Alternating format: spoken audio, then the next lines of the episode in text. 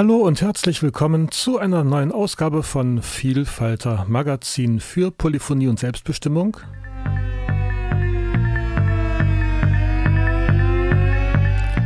Heute die Ausgabe vom Donnerstag, den 30. Mai 2019.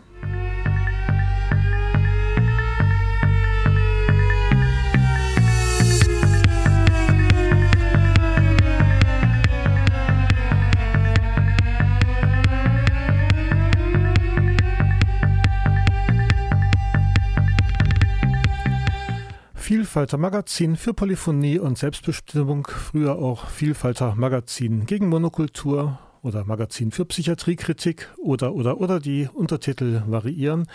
Vielfalter Magazin für Polyphonie ist zu hören jeweils am vierten und am letzten Donnerstag des Monats von 16 bis 17 Uhr. Heute haben wir den fünften Donnerstag des Monats Mai und somit eine Woche seit der letzten Sendung vergangen.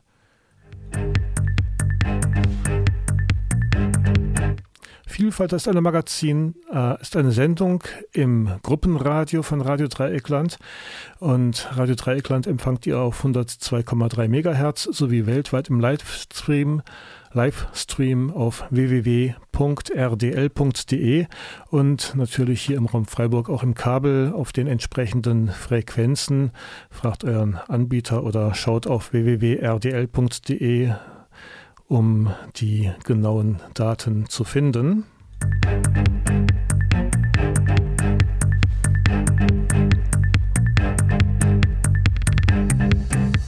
Ja, am Mikrofon und durch die Sendung begleitet euch Mirko Ollerstärk-Brahms. Die Musik ist GEMA-frei. Wir haben zu Anfang wieder das Stück Gate von Algorithms, äh, also von dem Album Algorithms von der Band Superdirt Hoch 2. Superdirt.net ist die Internetseite und über die, äh, unter der ihr mehr über die Band erfahren könnt.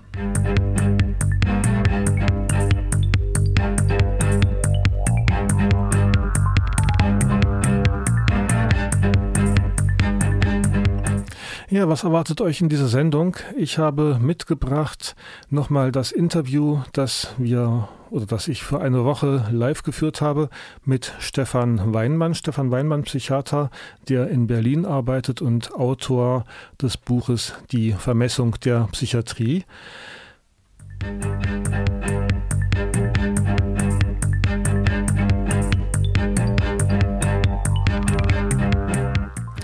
Ja, und dann habe ich mitgebracht ein Interview, das das Freie Sender-Kombinat in Hamburg vor einem Monat geführt hat, am 30. April 2019.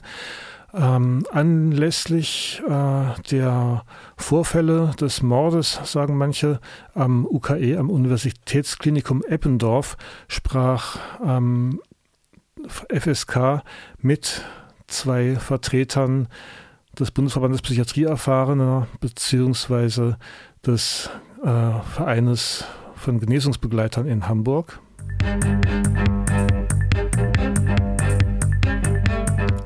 Dieses Interview habe ich gekürzt. Ich werde euch dann bei der Anmoderation direkt nochmal Bescheid sagen, wo und wie ihr das komplette Interview findet.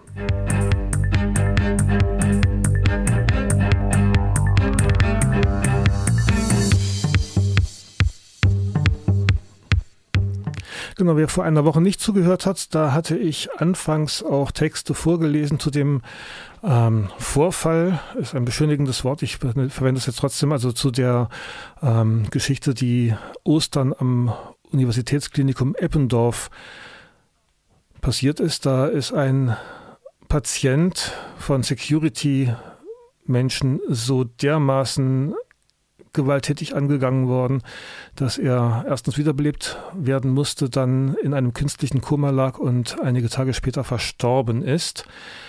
Anfang Mai bzw. Ende April eben die Aufnahme vom UKE, äh, vom FSK.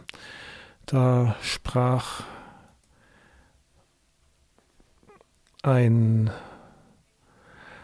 FSK-Mitarbeiter mit, also ein Moderator mit Rainer und Bernd. Aber genau, bevor wir jetzt damit anfangen, möchte ich euch jetzt erstmal noch ein, Little, ein, ein Lied von Arbeitstitel Tortenschlacht, das Reibungslied, vorspielen.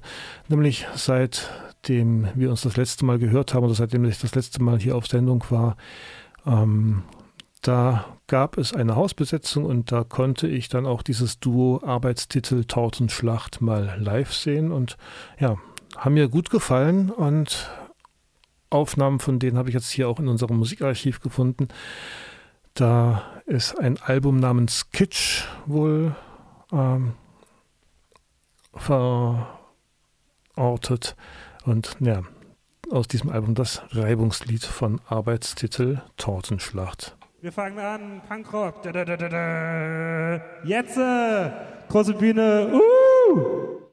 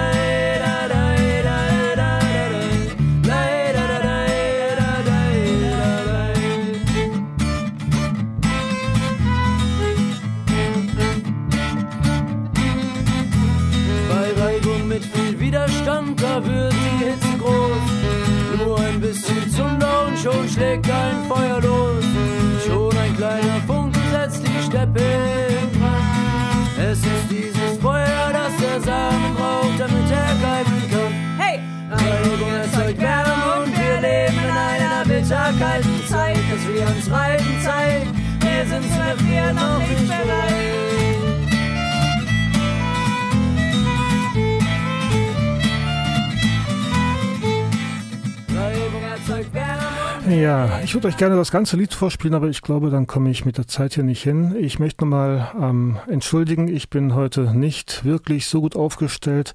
Trotzdem ähm, jetzt erstmal ein Interview mit Vertreterinnen des Bundesverband Psychiatrie erfahrener und Genesungsbegleitung Peerberatung Hamburg e.V. Und ähm, ein Interview, das ich hier gekürzt wiedergebe, aufgenommen vom Nachmittagsmagazin für subversive Unternehmungen NFSU. Und ihr findet das auf freie-radios.net unter dem Eintrag 95102. Genau. Hallo, mein Name ist Rainer Ott vom Bundesverband der Psychiatrieerfahrenen und es stellt sich sehr wohl die Frage, ähm, inwieweit ist das Personal, das Sicherheitspersonal, was übrigens in schwarzer Kleidung mit weißen Buchstaben Security auf dem Rücken über das UKE-Gelände läuft, inwieweit die wirklich geschult sind, deeskalierend, gerade mit den Menschen, die mit einer psychischen Facette ja einen besonderen auch, auch Hilfebedarf ja auch haben, deswegen gehen sie auch in, in Krankenhaus, ob die da wirklich auch speziell ausgebildet sind in den deeskalierenden Maßnahmen oder auch, dass man einfach erstmal noch das Gespräch sucht und vielleicht noch mal ein bisschen Ruhe in so eine Situation reinbringt, ohne gleich irgendwo gewaltsam aktiv zu werden mit Fixierungsmaßnahmen oder ähnliches. Ihr hattet ja auch geschrieben, äh, die Ärztin, nach dem, was bisher öffentlich ist, hatte ja eine Zwangseinweisung befohlen, angeordnet, wie auch immer. Äh, da steht ja auch die Frage, ob äh, die überhaupt rechtmäßig ist. Ne? Genau, also ähm, ich bin seit Donnerstag regelmäßig auf, im UKE gewesen, habe mit verschiedenen ähm, Menschen dort gesprochen und die auch teilweise eben sagten, dass sie Zeuge des Vorfalls waren. Und es steht wirklich die große Frage im Raum, inwieweit ein, ein Beschluss oder eine amtsärztliche Untersuchung bereits stattgefunden hat, dass Zwangsmaßnahmen nach dem PsychKG, das ist das Hamburger Psychiatrie-Krankengesetz, ob dazu überhaupt ähm, auch die Vor äh, Vorgaben waren. Also das steht auch im Raum, ist aktuell noch nicht wirklich geklärt. Gibt es äh, bei den Kontakten, von denen du sprichst, auch Kontakt zur Black Community? Ähm, zur Black Community hatte ich versucht, Kontakt aufzubauen, hat noch nicht so wirklich geklappt. Würde mich aber freuen, wenn wir da auch noch ins Gespräch kommen würden. Nach äh, der Schilderung zumindest einer Person ist es ein rassistischer Übergriff gewesen. In der Taz ist das deutlich zu lesen. Es ist nicht ganz klar, ob das ein Krankenhaus oder ein Security-Mitarbeiter ist, der nicht genannt werden will, der aber den Satz gesagt hat, ein Mensch mit weißer Hautfarbe hätte eine solche Behandlung nicht erfahren. Also ähm, in unserer Presseerklärung, äh, die wir ähm, am, ähm, am ähm, am Samstag rausgegeben haben, haben wir auch ganz klar geschrieben, auch Menschen mit einer weißen Hautfarbe, auch mit einer gelben oder oder oder, kann, sind solche Übergriffe uns bekannt. Also wir ähm, wissen von einem Beispiel von einem jungen Mädchen, 22 Jahre alt, Anfang des Jahres. Sie hat sich geweigert, die Medikamente auf der Akutstation im Erdgeschoss zu nehmen und äh, daraufhin ist dann das Sicherheitspersonal informiert worden und sie hat es nicht kommen sehen, hatte plötzlich einen Tritt im Rücken gehabt, hat sich auf dem Boden gefunden und wurde auch mit einer Spritze Zwangsmedik, Medik, Medik, äh, also eine Medikation bekommen. Ähm, auch das ähm, ist eigentlich nach meiner Rechtsauffassung ganz klar gegen geltendes Rechts. Das Problem ist, die äh, Person, von der ich jetzt gerade als Beispiel gesprochen habe, die wird weiterhin im UKE behandelt. Sprich, sie muss noch irgendwie ein Vertrauen zu den Tätern aufbauen. Wir haben in Hamburg die, die Regionalisierung, sprich, ähm, welches psychiatrische Krankenhaus für einen zuständig ist, hängt vom Wohnort ab. Das heißt, ich darf mir in der akuten Krise, wo es mir richtig scheiße geht, darf ich mir keine andere Krankenhaus aussuchen, weil die nehmen mich nicht auf. Ich muss immer wieder ins gleiche Krankenhaus zurück. Und dadurch ist diese Problemlage, dass man wieder zu den Tätern, Gänsefüßchen, eben wieder zurück muss. Ich kann mir vorstellen, dass da irgendwie auch jetzt gerade bei dem Beispiel mit Tono äh, möglicherweise einen rassistischen Hintergrund hat, aber ich selber habe da jetzt keine Erfahrung. Also es trifft auch Deutsche und andere Lands Landsmenschen. Wir hatten gestern eine weitere Sendung äh, zu dem Thema. Darin hat eine frühere Patientin des UKE äh, gesagt, in der Jugendpsychiatrie dort äh, würden sehr respektlose Zustände herrschen. Äh, und jetzt hören wir diese Fälle. Äh, also ich habe mal, keine Ahnung, angefangen über solche Institutionen nachzudenken, nachdem ich den Film Einer flog übers Kuckucksnest gesehen hatte vor Jahrzehnten und habe erst im Laufe der Jahre die daraus resultierenden Ressentiments gegenüber einer psychiatrischen äh, Einrichtung äh, abbauen können. Aber die werden ja für Menschen total aktiviert. Also jedes Vorurteil äh, gegenüber einer solchen Institution, die ja eigentlich helfen soll, wird ja damit äh, zementiert und regelrecht Angst ausgelöst. Ja, hallo, ich bin Bernd. Ähm, da hast du vollkommen recht. Da wird ein Stigma aufgebaut, das nicht gerechtfertigt ist und das den Menschen absolut nicht hilft. Nämlich das Stigma, dass die Psychiatrie grundsätzlich schlecht ist. Das ist sie nicht, mitnichten. Es gibt sehr viele Leute, die sehr froh sind, dass sie da waren und die eine ganz andere Behandlung äh, erfahren haben. Und es gibt halt diese Fälle, die halt so rausstechen, weil sie so negativ sind. Und wir wissen doch alle, nur schlechte Nachrichten sind gute Nachrichten. Trotzdem bleibt ja doch äh, über, dass, äh, dass es sich eben nicht um Einzelfälle handelt. Und äh, vielleicht könnt ihr dazu noch ein bisschen ausführen. Mhm. Ich habe gestern im Rahmen ähm, der Recherche im Bundesverband der Psychiatrieerfahrenen nochmal nachgefragt, ob es dann irgendwelche Statistiken oder Zahlen gibt, wo man auch wirklich mal nachlesen kann, wie viel Psychiatrietote es gibt. Und sehr erschreckend fand ich es, bis 2005 war das im statistischen Jahresbericht aufgezählt. Da waren zwischen 2000 und 5000 Menschen, die im Kontext der Psychiatrie im Jahr ums Leben kam. Seit 2005 sind diese Zahlen aus den Statistiken verschwunden. Und deswegen fordern wir vom Bundesverband der Psychiatrie erfahren auch ganz klar, ähm, dass diese Zahlen wieder erfasst werden und auch eben öffentlich gemacht werden. Aber nicht nur die Zahlen der Psychiatrietoten, sondern auch sämtliche Maßnahmen nach dem Hamburger oder nach dem Psych-KG. Ähm, und das bitte auch deutschlandweit, damit man wirklich weiß, wie viel Fixierungen gibt es im Jahr, wie viel äh, Zwangseinweisung und so weiter. Und da gibt es keine wirkliche handfeste Statistiken. Bei den Gesprächen jetzt im UKE äh, mit eher der anderen Seite, sage ich mal, also nicht der Patientinnenseite. Äh, was sind dabei für äh, Dinge genannt worden? Das UKE hält sich sehr bedeckt, weil sie Angst haben, irgendwie ein Schuldeingeständnis zu geben, was man ja auch irgendwo nachvollziehen kann. Ähm, es wird oder es ist jetzt die Obduktion rausgekommen. Es soll wohl auch ein Herzfehler vorgelegen haben. Aber da würde ich auch noch ganz klar sagen, im, im, im Zuge einer Anspannung, wo sehr viel Adrenalin im Körper fließt, ähm, können genau ähm, Psychopharmaka sowas wie Herzflimmern, Herzrasen und so weiter auch erst auslösen. Vom UKE selber bekommt man leider keine Stellungnahme, die, die, die blocken. Als ich das mit dem Herzfehler äh, gerade gehört habe, ich glaube, das ist für mich jetzt äh, neu wenn ich mich richtig erinnere, bei den vielen Sachen, die ich gelesen habe.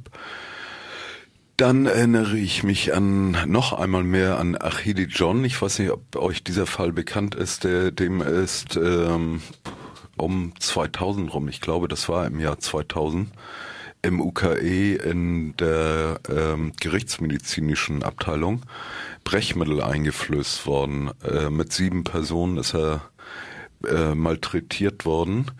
Und der ist dann auch gestorben und da hieß es auch sowas. Er hätte einen äh, angeborenen oder schon länger mit sich rumgeschleppten Herzfehler gehabt. Wir beide kommen gerade von einer Tagung, in der es darum geht, äh, dem Gesundheit, Bundesgesundheitsministerium ein paar Vorschläge zu machen, was geändert werden sollte. Im SGB V zum Beispiel. Und auf dieser Tagung war ein Mensch, der kam aus Hessen der hat äh, geschildert, dass er vor einem Jahr mitbekommen hat, dass ein Klient in einer Klinik zu Tode gekommen ist. Da hieß es auch Herzproblem. Kurze Zeit später der zweite Fall. Und dann hat er nochmal nachgefragt irgendwann. Und da hieß es, ja, das war ein Herzproblem. Das ist für uns erledigt. Also das ist nicht nur auf das UKE begrenzt. Das will ich damit sagen. Und wir wissen, wir kennen die Dunkelziffer nicht. Wir wissen nicht, was in Deutschlands Kliniken alles so passiert. Und da gebe ich Rainer recht. Wir brauchen dringend eine Statistik. Was, was, was wird an Maßnahmen überhaupt so durchgeführt? Ich möchte gerne noch ergänzen, das war jetzt ein Beispiel vor dem UKE-Gebäude mit vielen, vielen Zeugen. Was passiert hinter der verschlossenen Tür? Also da ich möchte es mir gar nicht aus, aus, ausmalen. Und ich finde es sehr erschreckend. Ja, es ist ja äh, keine Selbstverständlichkeit, dass der Fall überhaupt bekannt geworden ist. Auch das wurde mir im Laufe dieser Tage äh, auch nochmal ganz deutlich. Äh, der hätte genauso gut äh, einfach still und leise, ohne jede Öffentlichkeit äh, vorübergehen können äh, wenn es nicht diese couragierten äh, Mitpatienten, Patientinnen gegeben hätte, die sich sofort an die Öffentlichkeit gewandt haben und äh, auch Kontakt zu der Familie gesucht haben und so weiter und so fort. Selbst die Familie ist erst sehr viel später informiert worden. Das muss man sich ja auch nochmal richtig vergegenwärtigen, was das heißt. Auch das finde ich sehr erschreckend, dass eben die ähm, Besucher vor Ort oder die, die äh, Mitpatienten oder auch eben die ähm, Gäste dieser, dieser Voranlage, weil es war ja nicht, nicht im Gebäude, dass die auch erst die Polizei gerufen haben. Also nicht vom, vom Klinikpersonal scheint die Polizei gerufen worden, sondern eben von den Mitpatienten. Deswegen ist auch so unsere, unsere, unsere Fragen ganz klar, ähm, an welchen Punkten wird auch die Polizei schon vom Personal zu, zugezogen, wenn genau solche Situationen sind, oder machen die das alles irgendwie im Hause einer einzelnen Klinik? Aber ich möchte nochmal ganz klar sagen, es gibt auch Wege, wie man Menschen hm, begleiten kann, die in der höchsten Not, in der höchsten Krise sind. Ich möchte ähm, nicht nur dieses sehr schlechte Bild in der Öffentlichkeit haben. Es gibt auch die positiven Bilder. Wo ich aber einen großen Bedarf sehe, ist Reform in der deutschen Psychiatrielandschaft. Das auf jeden Fall.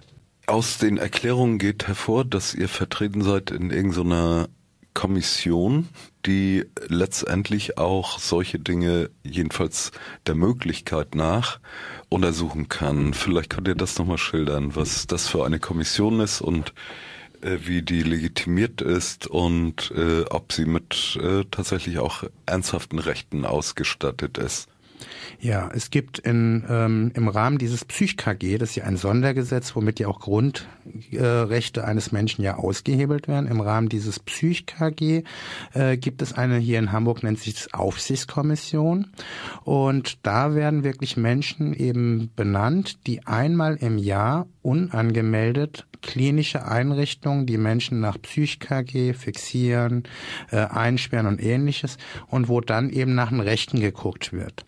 Und ähm, sie kommen aber nicht nur eben aufgrund einmal der Gesetzesvorlage einmal im Jahr, sondern auch wenn Beschwerden sind rund um die Psychiatrie, wird diese Aufsichtskommission auch ähm, aktiv. Ähm, seit das PsychKG ist hier in Hamburg 1995 eingesetzt worden und das Spannende oder ich sage eben, es, es gibt keine Zufälle. Ähm, seit letzten Mittwoch ist der erste Psychiatrie erfahrene Mensch in dieser Aufsichtskommission berufen worden. Und das ist meine Person. Also dementsprechend, ich kann zwar jetzt noch nicht viel über die inhaltliche Arbeit sprechen, aber wir haben es jetzt nach einem langen Kampf von drei Jahren geschafft, dass auch wirklich ein, ein psychiatrieerfahrener Mensch in dieser Kommission und es eben nicht nur ein Richter, ein Arzt oder so ist, sondern auch eben jemand drin sitzt, der auch äh, in dieser in dieser Kommission, der auch das am eigenen Leibe schon erlebt hat. Auch ich wurde, äh, das war in Berlin, äh, wurde ich auch mal aus pädagogischen Gründen fixiert. Also ich weiß, wie es sich anfühlt, wenn man da auf diesem Fixierbett liegt. Die äh, Arbeit eurer Initiative oder Verein, weiß ich gar nicht, Verein, äh, Genesungsbegleitung. Vielleicht erzählt ihr ein bisschen, was ihr macht. Ich kann mir vorstellen, dass ihr sehr hilfreich sein könnt in eurer Praxis. Ja, Genesungsbegleiter sind Psychiatrieerfahrene, die sowas erlebt haben wie Rainer oder ich die eine eigene Krise erlebt haben, sei es Depressionen, Psychosen, Borderline, was weiß ich was, die aber einen Umgang damit gefunden haben und die heute ein relativ normales Leben führen können. Genesungsbegleiter haben am UKE eine Schulung gemacht für über ein Jahr, haben ein Zertifikat bekommen und werden in der Psychiatrielandschaft äh, mit eingesetzt, neben den Fachpersonen wie Psychiater, Psychotherapeuten, Sozialarbeiter und, und, und, um eben den Kontakt zu den Klienten besser herstellen zu können. Man hat in einigen Untersuchungen festgestellt, dass ein Gespräch von Betroffenem zu Betroffenen viel eher öffnet als ein Gespräch zwischen Arzt und Betroffenem. Das, da ist eine natürliche Hemmschwelle erstmal. Und die zu überwinden, dazu sind Genesungsbegleiter sehr gut. Und wir haben auch die Möglichkeit, die Leute na, äh, im Nachhinein noch weiter zu begleiten. Das heißt, die können, wenn sie, wenn sie aus der Maßnahme rausfallen, natürlich wieder zu uns kommen und um Rat fragen. Wir können ihnen sagen, wo sie vielleicht wieder andocken können, wenn was ist. Also es gibt viele Möglichkeiten. Genesungsbegleiter werden in Deutschland seit 2005 ausgebildet. Das war mal ein EU-Projekt mit den Ländern Großbritannien, Schweden, ich weiß noch, weiß noch ein paar Balkanländer dabei, Deutschland auch dabei. Seitdem werden jedes Jahr hier am UKE 20 Menschen geschult. Das heißt, wenn man das jetzt mal durchrechnet, wir haben gerade den 13. Kurs am Laufen, 13 mal 20. Ne? Sind wir bei 260 Leuten. Es arbeiten nicht alle und die, die arbeiten, sind ganz unterschiedlich beschäftigt. Das geht von Aufwandsentschädigung für ein paar Mark für eine Stunde oder ein paar Euro äh, über 450 Euro bis hin zu sozialversicherungspflichtigen Stellen. Das ist ganz unterschiedlich. Soweit Ausschnitte oder eine gekürzte Version des Interviews mit Rainer Ott und Bernd Stanitzky. Ähm, dieses Interview wurde aufgezeichnet bzw. geführt am 30. April 2019 in Hamburg vom FSK äh, und zwar da vom Nachmittagsmagazin für subversive Unternehmungen. Ihr könnt das komplette ungekürzte Video hören auf freie-radios.net Beitrag 95102 VertreterInnen des Bundesverband Psychiatrie erfahrener e.V. und Genesungsbegleitung Peerberatung Hamburg GPPH e.V. zu den Vorgängen an der Psychiatrie des Universitätskrankenhauses Eppendorf und allgemeiner. Das wurde anlässlich des Todes äh, in der Uniklinik, also Hamburg-Eppendorf, UKE, ähm, geführt, des Todes von William Tono Mbobda, und der ist am 26. April verstorben, nachdem er einige Tage zuvor am Ostersonntag von Sicherheitskräften, Sicherheitspersonal am UKE äh, massiv misshandelt worden war. Ja, der Bundesverband Psychiatrieerfahrener heißt nicht Bundesverband der Psychiatrieerfahrenen, das nur am Rande, aber diesen äh, Lapsus leisten sich durchaus auch andere. Wir hören jetzt einige Takte von dem Wooden Street Syndicate, bevor ich den Anfang eines Interviews spiele, das wir vergangene Woche aufgenommen haben.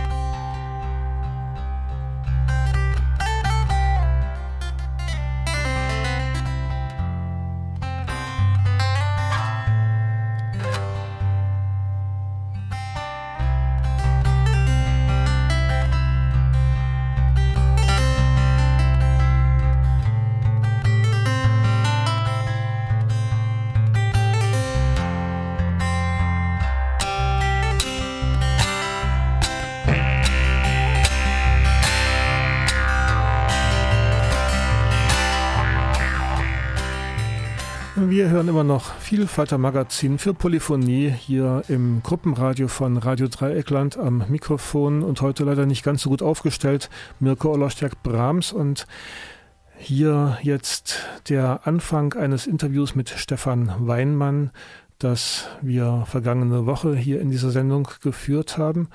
Das komplette Interview findet ihr auch auf freie-radios.net und ihr also Gespräch mit Stefan Weinmann ist der Titel. Idee ist 95629.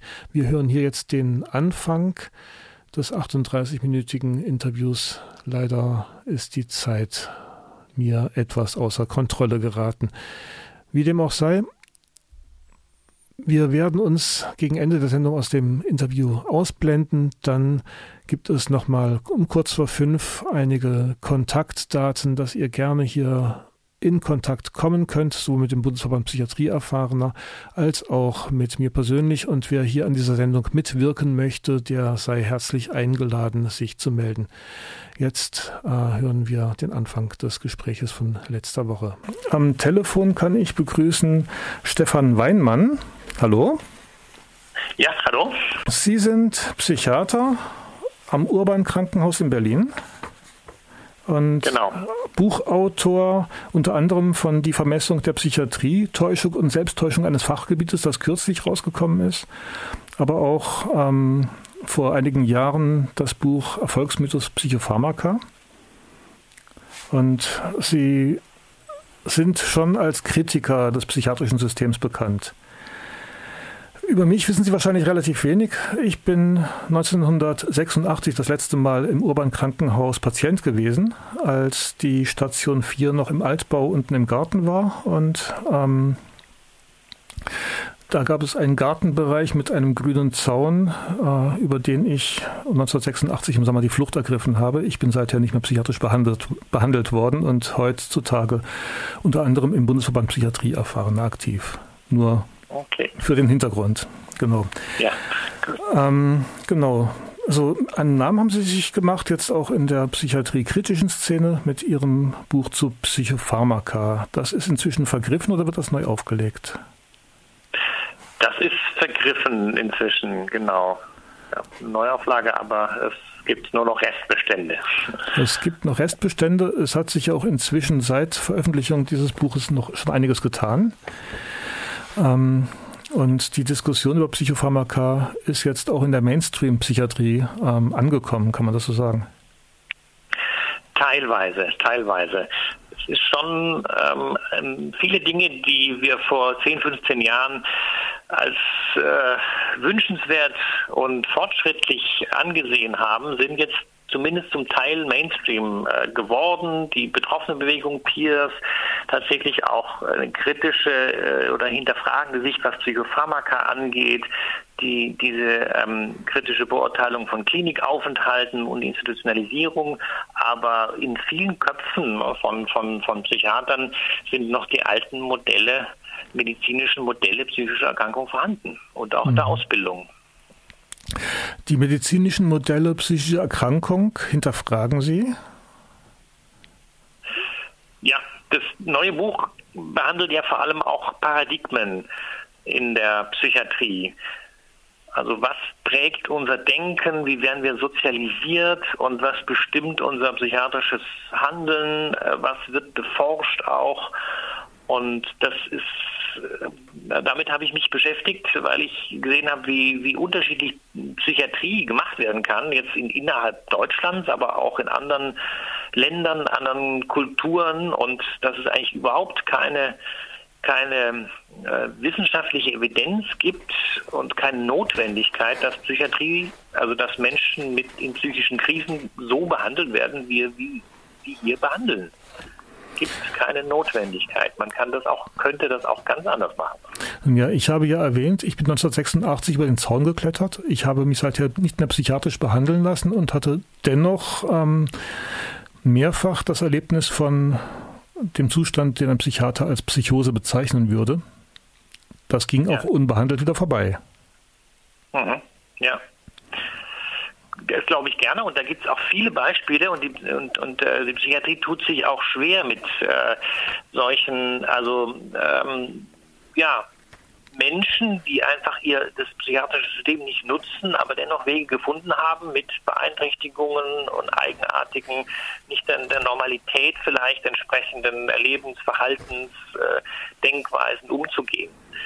Das wir haben einen starken Blick auf Symptome und einen, brauchen Diagnosen auch und, und, und, sind, und fühlen uns und sind ja auch zuständig für alles, was, äh, ja, was äh, psychiatrische Symptome angeht. Aber wir ähm, haben viel zu wenig ähm, äh, die, die ähm, eigenartige oder andere, auch psychiatrieferne Umgangsweisen mit psychischen Beeinträchtigungen mitgedacht und beschäftigen uns zu wenig und ähm, bewegen uns häufig in unseren eigenen Kreisen, sind zu wenig offen für, für alternative Umgangsweisen. Das wird dann häufig als Antipsychiatrie oder man verschließt die Augen davor oder man äh, behauptet, es seien eigentlich gar keine psychischen Erkrankungen, Menschen, die wirklich außerhalb der Psychiatrie zurechtkommen.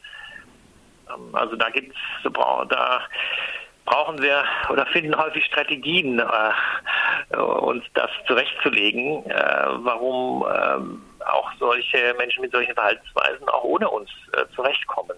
Mhm. Wir bekommen diejenigen Menschen, die eben vielleicht nicht so gut damit zurechtkommen oder bestimmte Ressourcen einfach vielleicht auch nicht haben im Umfeld. Mhm.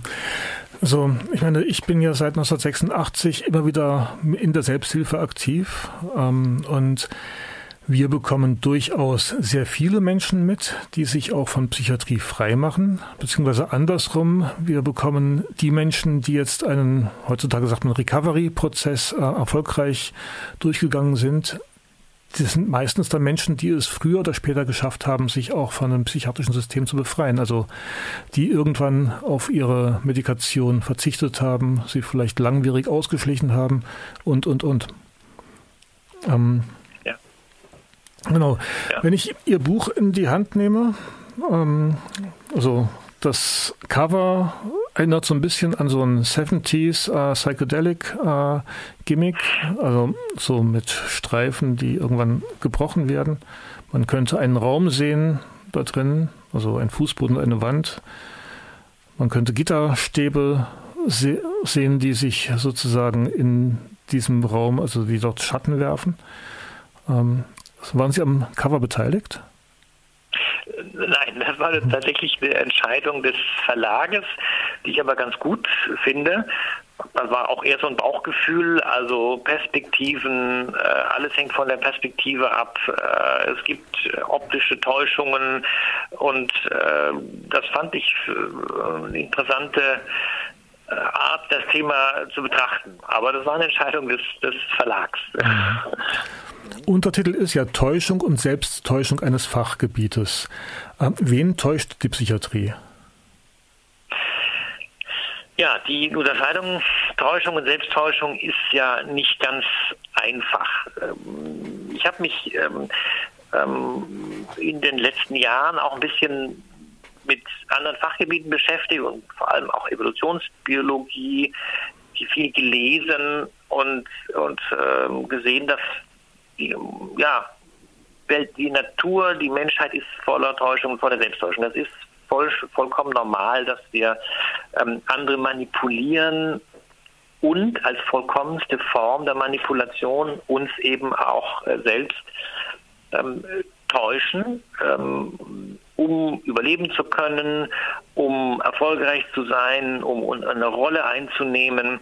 Und ich habe versucht, diese ähm, Denkanstöße und Erkenntnisse aus anderen Gebieten eben tatsächlich auch auf das Fachgebiet zu übertragen, weil seitdem ich Psychiatrie mache, ich bin seit 1998 ähm, in der Psychiatrie immer wieder auch habe ich es geschafft, auch rauszukommen, also als Professioneller, habe dann in ganz anderen Bereichen gearbeitet, aber seit 98 damals in Mannheim am Zentralinstitut dachte ich, was mache ich hier eigentlich? Ich bin in die Psychiatrie gegangen, um Therapie therapeutische Beziehungen aufzubauen, um sich mit Menschen zu beschäftigen, Krisen sind.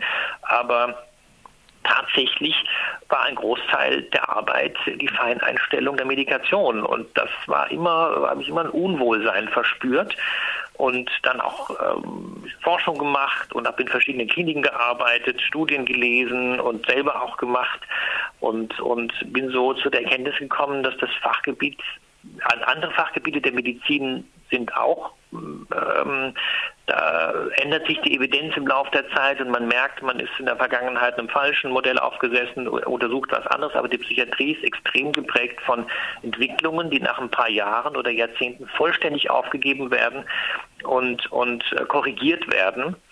Und ähm, das eben der Hintergrund, äh, die Frage, warum ist das so und warum, warum ähm, ja, schaffen wir ähm, Evidenzen, also Studienergebnisse ähm, oder ähm, schaffen uns diagnostische und therapeutische Systeme, ähm, die so und so sind und vielleicht äh, für den Moment uns hilfreich erscheinen und uns Sicherheit geben als Therapeuten, aber sich dann später als, als äh, nicht mehr passend oder falsch herausstellen. Was ist der Grund, dass wir uns so häufig selbst täuschen in der Psychiatrie?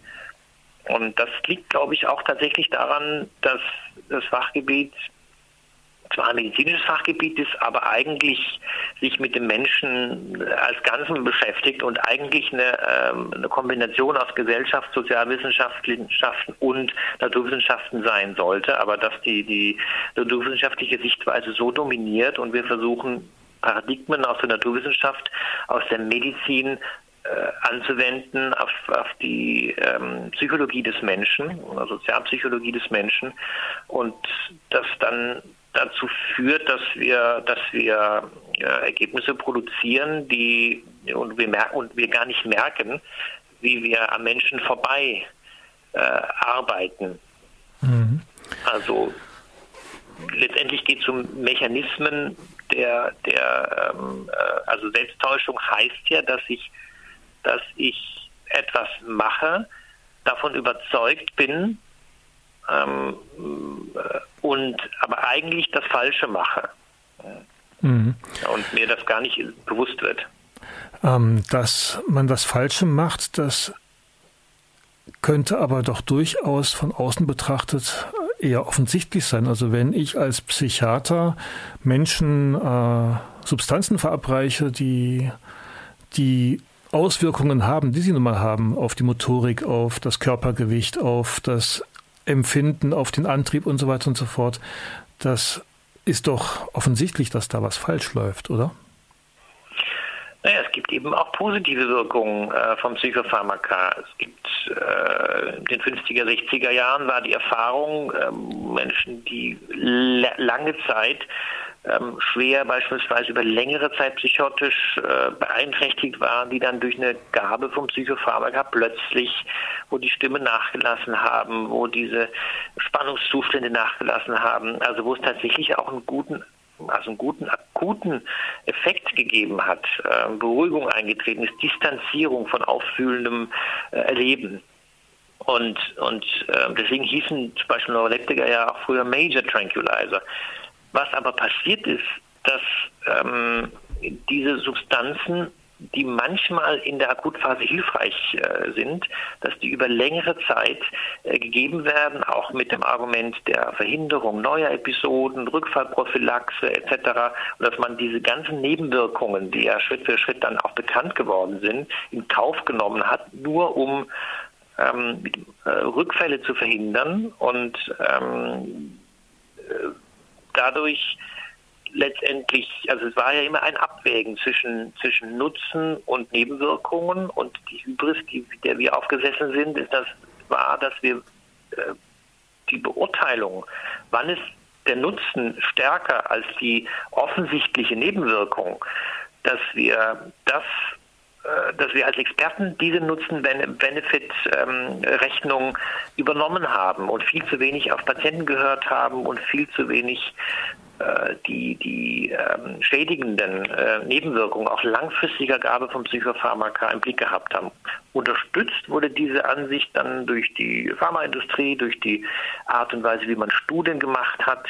Wenn man Menschen natürlich über eine gewisse Zeit Psychopharmaka gibt und dann plötzlich absetzt, äh, ist klar, dass sie irgendwann Entzugssymptome ähm, ähm, äh, entwickeln, äh, Ängste, Schlafstörungen. Und das wurde dann als, als ähm, äh, Beweis für die Wiederkehr äh, von Symptomen gewertet, die eine erneute Gabe von Psychopharmaka erforderlich machten. Und das ist eines beispielsweise der Selbsttäuschungen, ähm, die, die äh, Art und Weise, wie wir Studien ähm, konstruiert haben, um, um eine Langzeitverschreibung von Psychopharmaka zu rechtfertigen. Hm. Ich meine, die Kritik an Psychiatrie ist nicht neu. 1969 oder vielleicht sogar noch früher hat Thomas Sass schon äh, vom Mythos Geisteskrankheit geschrieben. Ähm, dass das Konstrukt der sogenannten psychischen Erkrankungen in Frage gestellt wird, ist eigentlich auch schon seit den 70ern ähm, gang und gäbe. Bei einer kleinen Minderheit auch von Psychiatern. Ja, Thomas Sass hat hm, schon einen radikalen Ansatz gehabt, den ich nicht teile, denn es gibt psychische Beeinträchtigungen und Menschen sind psychisch so beeinträchtigt, dass sie äh, auch nicht einwilligungsfähig sind. Und die, also Thomas Sass weitergedacht heißt, wirklich auch ähm, Suizide in Kauf zu nehmen oder Aggression ähm, in Kauf zu nehmen und ähm, wenn man ähm, man kann von dem Begriff psychische Krankheit abrücken, aber psychische Beeinträchtigung gibt es. Und das ist nicht, nicht aus meiner Sicht ähm, äh, nicht zu leugnen, dass es Funktionsbeeinträchtigungen ähm, im Denken, Fühlen gibt und dass es subjektive Krankheitsgefühl, also Leiden gibt und dass es auch ähm, ähm, eine Beeinträchtigung äh, der, der sozialen Funktion, schwere Beeinträchtigung äh, gibt. Aber der Punkt ist, dass es dimensional verteilt, das heißt, wir können nicht einfach sagen, ab jetzt liegt psychische Krankheit vor oder nicht, sondern äh, der eine ist mehr, der andere weniger beeinträchtigt. Der andere hat eine höhere Vulnerabilität, Verletzlichkeit und der andere eine ganz geringe. Und ähm, wir müssen eben, wenn wir behandeln wollen, brauchen wir diagno diagnostische Kriterien und müssen dem, dem Sozial Solidarsystem der Krankenkasse sagen, das ist krank und das ist nicht krank. Und das bringt uns immer wieder unter Druck äh, und bringt uns in eine defizitorientierte Sichtweise äh, und hemmt uns letztendlich äh, auch äh, ein, äh, ein Krisenkonzept, ähm, mal mehr, mal weniger, vielleicht Unterstützungsbedarf oder äh, einfach auch individual, also individuenzentriert Hilfeleistungen anzubieten. Mhm. Aber ja. Sie sprechen von Behandlung. Ähm, Oftmals wird aber eigentlich Begleitung und Unterstützung gesucht von den Menschen. Die möchten gar nicht ja. unbedingt behandelt werden. Also der Bundesverband Psychiatrie erfahren hat gerade ein Buch rausgebracht zum 102. Geburtstag von Dorothea Buck, Psychose als Selbstfindung. Und ähm, da klingt ja auch in den Texten mit, dass diese psychotischen Erlebnisse durchaus eine Funktion haben. Selbiges können wir auch von ja. Depressionen sagen, dass das jetzt nicht unbedingt nur eine Erkrankung ist, sondern ein Weg, um aus einer existierenden Krise auch wieder herauszufinden. Ja, das ist richtig, das sehe ich genauso. Ähm, wenn Symptome auftreten im Sinne von, wie wir es nennen, psychotischen oder depressiven oder manischen Syndrom, da ist dann ganz viel vorher passiert und es ist ein Verarbeitungsmechanismus, muss, ähm, der tatsächlich auch zur neuen Sinnfindung führen kann, der aber auch scheitern kann und, und äh, der auch dazu führen kann, dass Menschen äh, sich suizidieren oder tatsächlich auch ein Lebensentwurf äh, scheitert. Und die Frage ist hier natürlich, wer übernimmt die Verantwortung und ähm, ich denke auch, dass wir von der Behandlung letztendlich abkommen sollten und von, von Hilfe und Unterstützungsleistungen sprechen. Andererseits wiederum sehe ich auch, dass die Psychiatrie den gesellschaftlichen Auftrag übertragen bekommen hat, auch Menschen vor sich selbst äh, und andere Menschen vor, vor, ähm, ja, vor psychisch Auffälligen zu schützen. Und ähm, das muss auch mit bedacht werden. Wir können, ähm, wenn die Psychiatrie das nicht macht, muss diese gesellschaftliche Ordnungs- oder, oder Funktion, muss die jemand anders übernehmen. Aber in diesem Dilemma ähm, stecken wir, dass wir die im Moment haben. Und manche wollen sie auch gar nicht haben. Die behandeln lieber natürlich Menschen, die freiwillig kommen. Aber sie ist da. Wir müssen damit äh, umgehen, mit Zwang und mit ähm, dem Absprechen von Einwilligungsfähigkeit und äh, etc. Also das, da sehe ich auch beide Seiten der Medaille. Es gibt Bestrebungen, die ähm, therapeutische Funktion der Psychiatrie zu trennen von der sozialen Funktion.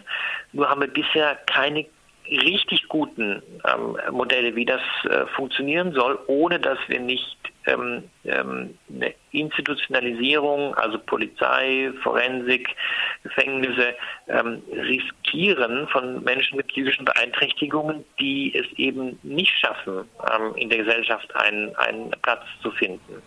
Also diese Seite muss sicherlich auch berücksichtigt werden. Es wäre falsch, die Psychiatrie von der forensischen Psychiatrie aus zu denken und nur noch Risikomanagement zu betreiben. Mhm.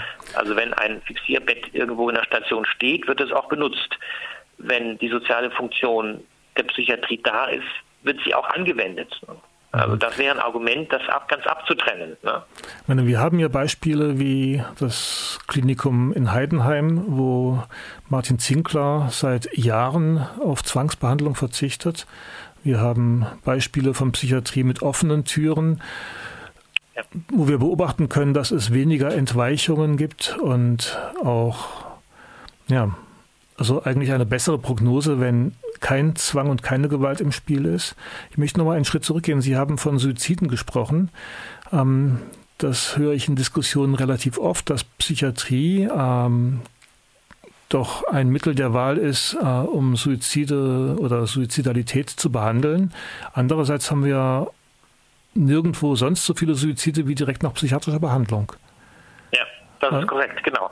Das ist genau der Punkt. Wir wissen nicht, wie viele Suizide treten überhaupt auf dadurch, dass Medikamente gegeben oder abgesetzt werden oder dass Menschen in ein Setting gepresst werden, wo sie nicht sein wollen. Und das ist das Paradox, ne, dass wir Suizide verhindern wollen, aber eigentlich ähm, äh, ähm, auch solche äh, schaffen, indem wir, indem wir zu Hilfe gerufen werden. Ähm, Zweitens muss man sagen, Antidepressiva beispielsweise verhindern keine Suizide. Ähm, und und ähm, das ist mittlerweile bekannt. Ähm, und dennoch werden Antidepressiva häufig bei ähm, Depressionen mit Suizidalität äh, verschrieben. Also der, der, letztendlich die Bilanz unserer Psychopharmakotherapie, was Suizide angeht, ist nicht klar und es gibt durchaus Hinweise, die diese Richtung gehen, wie Sie sagen, dass durch weniger und, und, und äh, viel behutsamere Verschreibung oder auch Weglassen äh, und, und auch eine Veränderung der Haltung ähm, viel mehr Suizide verhindert werden als äh, äh viel mehr ähm, genau Suizide verhindert werden als durch durch Gabe von Psychopharmaka oder Institutionalisierung. Letztlich lässt sich das mit Studien, mit harten Studien auch allerdings sehr schwer äh, nachweisen. Mhm. Aber die Haltung ist entscheidend und das sehe ich auch täglich. Ich arbeite auch auf einer sogenannten noch geschützten, hoffentlich nicht mehr lange, aber geschützten Station. Äh, die Haltung ist das Entscheidende und, und der Umgang und äh, Beziehung, Beziehung, Beziehung. Das ist das mhm. Wichtige. Meine, eine Kritik an der Psychiatrie, die ich auch wieder in Diskussionen anbringen kann. Wir haben seit den seit letztem Jahrhundert, Anfang letztes Jahrhundert, immer mehr Psychiatrie, was zu immer mehr sogenannten psychisch Kranken geführt hat. Und wir haben auch als Ergebnis von immer mehr psychiatrischer Behandlung eigentlich immer mehr Leute, die arbeitsunfähig sind, immer mehr Leute, die berentet sind. Also wenn wir sagen, würde Tuberkulose bekämpfen wir und sind erfolgreich, dann gibt es irgendwann weniger Tuberkulosekranke, irgendwann spielt Tuberkulose vielleicht keine Rolle mehr. Bei der Psychiatrie sehen wir das Gegenteil. Und trotzdem ja. versucht sie uns das alles als Erfolg zu verkaufen. Mhm. Gut, man darf natürlich eine Infektionskrankheit nicht ähm, mit ähm, psychischen Beeinträchtigungen vergleichen. Wenn ich Tuberkulose behandle, dann äh, behandle ich ähm, einigermaßen ursächlich. Und das ist in der Psychiatrie behandeln wir nicht ursächlich. Wir behandeln Symptome, ähm, wissen die äh, Ursachen der Erkrankung immer noch nicht. Letztlich gilt aber Chronifizierung teilweise auch für andere somatische Erkrankungen. Also ich sehe hier sowohl den ungünstigen Einfluss einer chronifizierenden, institutionalisierenden Psychiatrie zu frühe Verrentungen, zu äh, Menschen wird zu wenig zugemutet, äh, zu wenig, ähm, sie werden, sie werden ähm, auf einem niedrigen Niveau stabilisiert ohne gesund zu werden. Andererseits sehe ich auch einen gesellschaftlichen Einfluss, dass äh, wir wissen beispielsweise, je höher der Verstädterungsgrad, desto mehr psychische Erkrankungen, je mehr soziale Ungleichheit, je mehr Orientierungsverlust, ähm, äh, desto äh, mehr ähm, psychische, ja, ich sag mal Erkrankungen, sprich also psychische Beeinträchtigungen. Es gibt auch einen gesellschaftlichen Einfluss, der äh, in Richtung Desintegration und äh, soziale, psychosoziale Ungleichheit geht, den müssen wir auch äh, berücksichtigen. Also ich glaube auch, dass ohne eine Psychiatrie, ähm, ohne ein ausdifferenziertes äh, Versorgungssystem, was äh, gar nicht selten chronifizierende Aspekte hat, gibt es auch viele psychische Beeinträchtigungen und möglicherweise auch eine Zunahme ähm, in unserer äh, Gesellschaft. Erkrankungen ändern sich, Früher gab es die Hysterie, die gibt es nicht mehr. Ähm, äh, die, die äh, psychischen Beeinträchtigungen sind auch ein Spiegel gesellschaftlicher Entwicklungen. Mhm. Ähm, Wenn wir jetzt mal anschauen, genau, wir haben ja vor einigen Jahren, habe ich in der FAZ einen Artikel gelesen, der war mit dem netten Wort Seelenhonorar überschrieben. Da wird geschrieben, okay, wenn man Menschen einfach eine gesicherte Lebensgrundlage schon mal geben würde, also sprich ein Grundeinkommen ohne das, was heute bei Hartz IV läuft, nämlich irgendwie diese permanente Abwertung, Misstrauen, Drogen mit Sanktionen und so weiter und so fort, also ein Grundeinkommen ohne Druck, ähm, dann wären schon viele Probleme im, gelöst. Also ja, viele, aber auch sicherlich nicht alle Probleme, ja. Ich sehe das auch ja. so. Ein Teil der Probleme wären gelöst. Es gibt Untersuchungen, beispielsweise der Begriff Housing First, wenn ohne äh, Kriterien oder ohne Mindestanforderungen einfach ähm, bestimmte Sozialwohnungen zur Verfügung gestellt würden und Menschen ohne festen Wohnsitz eine Wohnung bekommen oder die in Schwierigkeiten geraten sind, da wären viele Probleme, ist ein Zugang da, dann ähm, wäre, wäre vieles leichter, wenn, äh, wie Sie beschreiben, das Grundeinkommen da wäre. Ähm, genau, aber das löst auch nicht eben nicht alle äh, Probleme. Das ist, wäre ein Baustein, ähm, Psychiatrie also psychische Hilfesysteme auch stärker mit äh, gesellschaftlicher, mit Solidarität zu verbinden. Da gibt es ganz, ganz enge Verbindungen. Ähm, was ist es uns wert, ähm, uns mit äh, also in Menschen zu investieren oder Ressourcen dafür zu verwenden, ähm, äh, Ausgleich äh, zu schaffen und äh, Menschen, die in Schwierigkeiten geraten sind, zu unterstützen. Das hat eine starke präventive äh, Funktion, ähm, aber äh, es ist eben nicht ganz so einfach. Ähm, beispielsweise ähm, ausdifferenzierte Sozialsysteme ähm, wie Sie vorher gesagt haben, die, die, die beispielsweise Menschen ähm, eine Rente bewilligen, äh, die psychisch beeinträchtigt sind, was dann häufig leider weitergeführt wird. Ähm, dort äh, sinkt dann auch der Anreiz, ähm, äh, Arbeitsplätze äh, zu suchen. Ähm, es gibt Untersuchungen, die zeigen, dass in Zeiten der ähm, Rezession, wenn, wenn äh, wenig Arbeit vorhanden ist, mehr psychisch Kranke in die Kliniken gehen und, und weniger in Arbeit gebracht werden können. Und in Zeiten, in denen händeringend Arbeitskräfte gesucht werden, äh, auch viele Menschen mit psychischen Beeinträchtigungen Arbeit finden. Also da gibt es ganz enge äh, Zusammenhänge. Mhm. An dieser Stelle blende ich mal aus. Das komplette Interview könnt ihr nachhören auf freie-radios.net. Gespräch mit Stefan Weinmann. Das ist die, äh, der Beitrag Nummer 95 629. Und ich blende hier aus, das sind jetzt noch gute zehn Minuten äh, Gespräch übrig geblieben, die ihr euch dort noch anhören könnt. Das Gespräch haben wir geführt und aufgezeichnet vergangene Woche während der Sendung vom 23. Mai 2019. Das Buch Die Vermessung der Psychiatrie hat ähm, 288 Seiten und kostet 25 Euro und ist im Psychiatrie-Verlag erschienen. Ihr könnt es bestellen auch über den Antipsychiatrie-Verlag Peter Lehmann.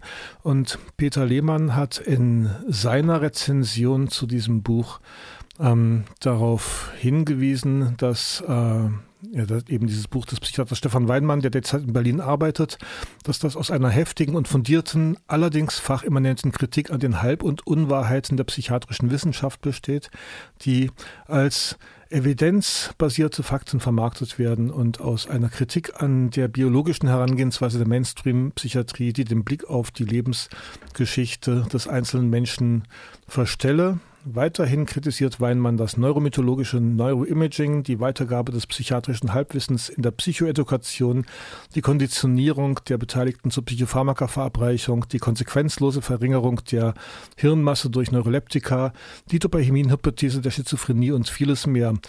Er hat auch Kritik, ähm, das könnt ihr auf der entsprechenden Seite auf Antipsychiatrie verlag.de sehen dort nach Stefan Weinmann die Vermessung der Psychiatrie suchen. Hier kommen wir zum Ende. Das war Vielfalter Magazin für Polyphonie und Selbstbestimmung. Am Mikrofon war Mirko Olostiak Brahms und ich bin unter anderem aktiv bei dem Bundesverband Psychiatrie Erfahrener, Den findet ihr auf bpe-online.de. Dort findet ihr auch die Telefonzeiten, an denen mittwochs, nee, montags und donnerstags der Erstkontakt erreichbar ist. Ähm, ich möchte noch hinweisen auf den Verein ASK e.V. hier in Freiburg der sich zum Ziel gesetzt hat, eine außerstationäre Krisenbegleitung aufzubauen. Da gibt es am Donnerstag, den 13. Juni um 18 Uhr ein öffentliches Treffen für Interessierte und das werdet ihr demnächst auch mit dem Ort, wo das stattfindet, am Donnerstag, den 13. Juni, werdet ihr das auf der Internetseite ask-freiburg.net finden. ask-freiburg.net. Ich danke euch fürs Zuhören. Viel Spaß bei, der, ähm, bei dem kommenden Programm und am vierten Donnerstag vom Juni geht's hier wieder weiter mit Vielfalt Magazin für Polyphonie.